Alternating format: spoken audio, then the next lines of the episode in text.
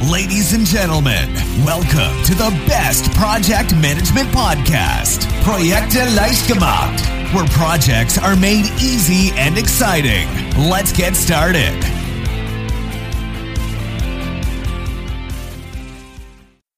Hallo, hier ist Andrea vom Projekte Leichtgemacht Podcast und heute habe ich ein sehr schönes Thema für dich, nämlich sechs Gründe, warum Projekte trotz sorgfältiger Planung zu spät fertig werden. Denn, sind wir doch mal ehrlich, es ist doch irgendwie komisch. Ne? Man kann planen, so viel man will, und trotzdem klappt das irgendwie alles nicht.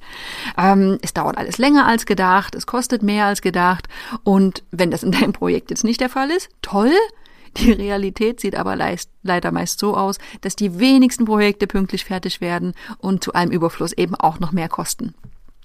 Aber jetzt kann man sich ja schon mal fragen, woran liegt denn das? Ist das jetzt einfach die Natur von Projekten? Sind komplexe Vorhaben einfach von vornherein, ähm, also haben die es an sich, dass sie einfach länger dauern als geplant? Oder ist die Planung ganz einfach zu schlecht? Oder nutzen wir alle den falschen Projektmanagement-Ansatz? Also ist nur noch agil die Lösung? Also was ist es? Ja, es gibt absolut Versuche, diese Phänomene, alles dauert länger und kostet mehr, zu erklären. Und wenn man sich das mal näher anschaut, dann stellt man fest, da könnte wirklich was dran sein. Und in dieser Episode schauen wir mal genauer auf diese sechs Ursachen, warum Projekte trotz sorgfältiger Planung immer wieder länger dauern. So, Punkt eins: Arbeitsaufwände für Arbeitspakete werden geschätzt und als Wahrheit angenommen. Ne, wie läuft es denn normalerweise in der Praxis?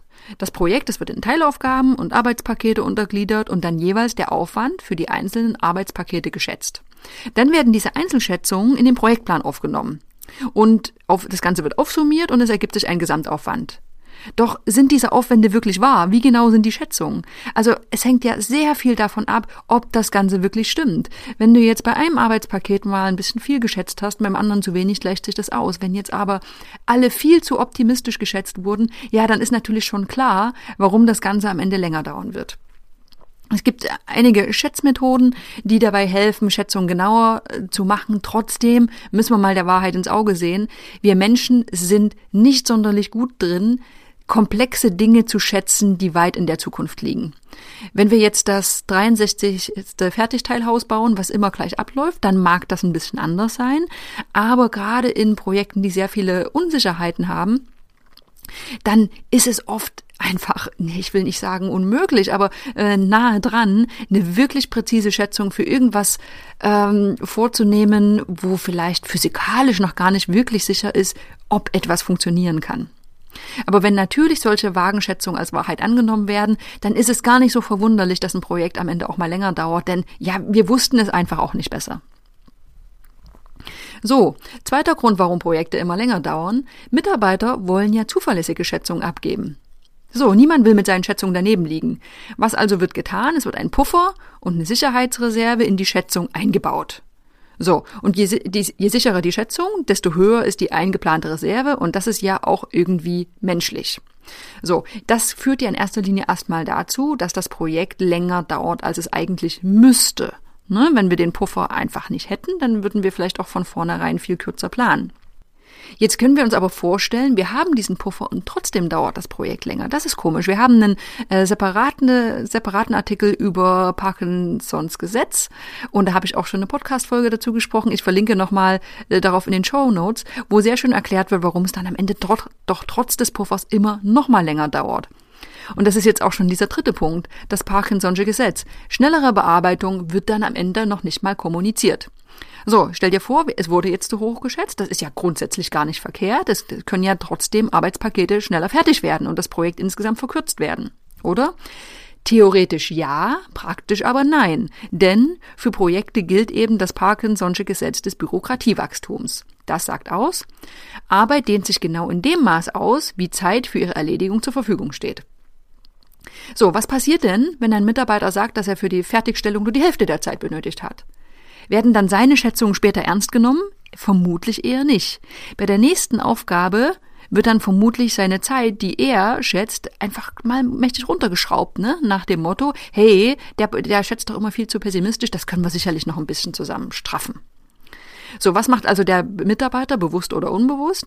Er benötigt für die Erledigung einer Aufgabe so viel Zeit wie vorher geplant, obwohl er hätte schneller sein können. Diese Verzögerung kann auch noch einen weiteren Grund haben. Das ist der vierte Grund, warum Projekte immer länger dauern. Das Studentensyndrom. Warten bis zum letzten Moment. Wenn du viel Zeit für eine Aufgabe hast, wann beginnst du dann? Vielleicht gehörst du ja zu denen, die die Aufgabe sofort erledigen, um noch Sicherheitsreserven nach hinten zu haben. Das ist äh, die eine Gruppe, die andere Gruppe, und das ist oft die verbreitetere, ähm, die leiden an Aufschieberitis. Du wartest nämlich dann mit dem Beginn bis zum allerletzten Moment. Ja, und was passiert dann? Der fünfte Grund, warum Projekte immer zu spät fertig werden, Murphys Law schlägt zu. Alles geht schief. Ja, Murphys Gesetze, die können schon frustrierend sein. Alles, was schiefgehen kann, wird auch schiefgehen. Das wäre ja an sich nicht so schlimm, Schließlich wurden hier Sicherheitsreserven, Puffer eingeplant.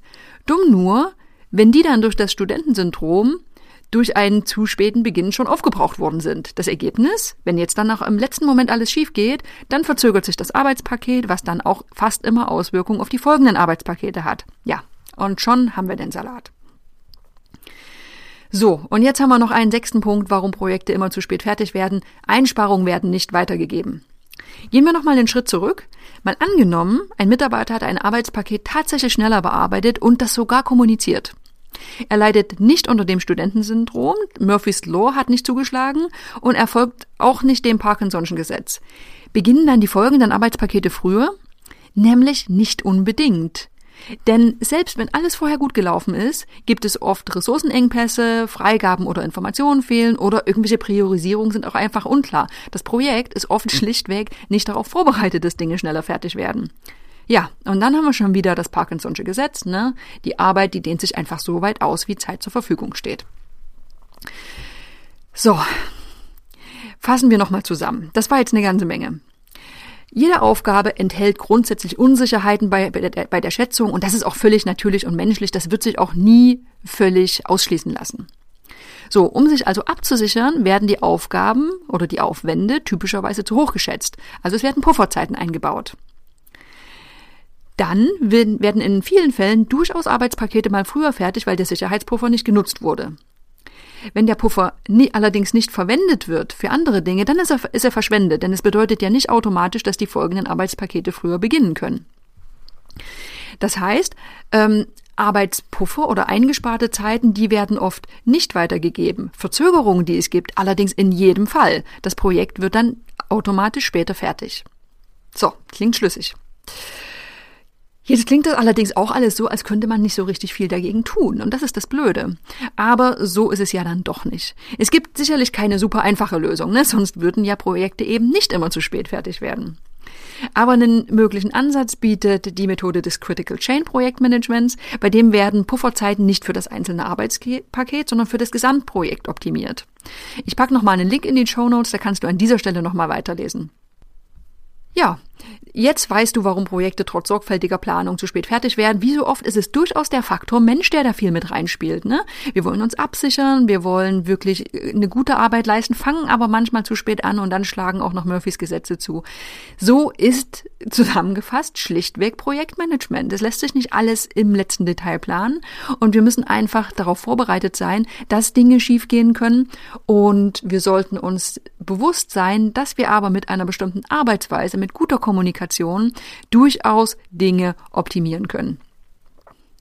Wenn du jetzt das Gefühl hast, hey, das klingt alles richtig gut und ich möchte eigentlich viel besser in der Lage sein, genau mir dieser, dieser Mechanismen bewusst zu sein und ich möchte gern viel mehr wissen, dann lege ich dir wärmstens unsere Projektmanagement-Ausbildung bei unserer Ausbildungsplattform ans Herz von der ITTP.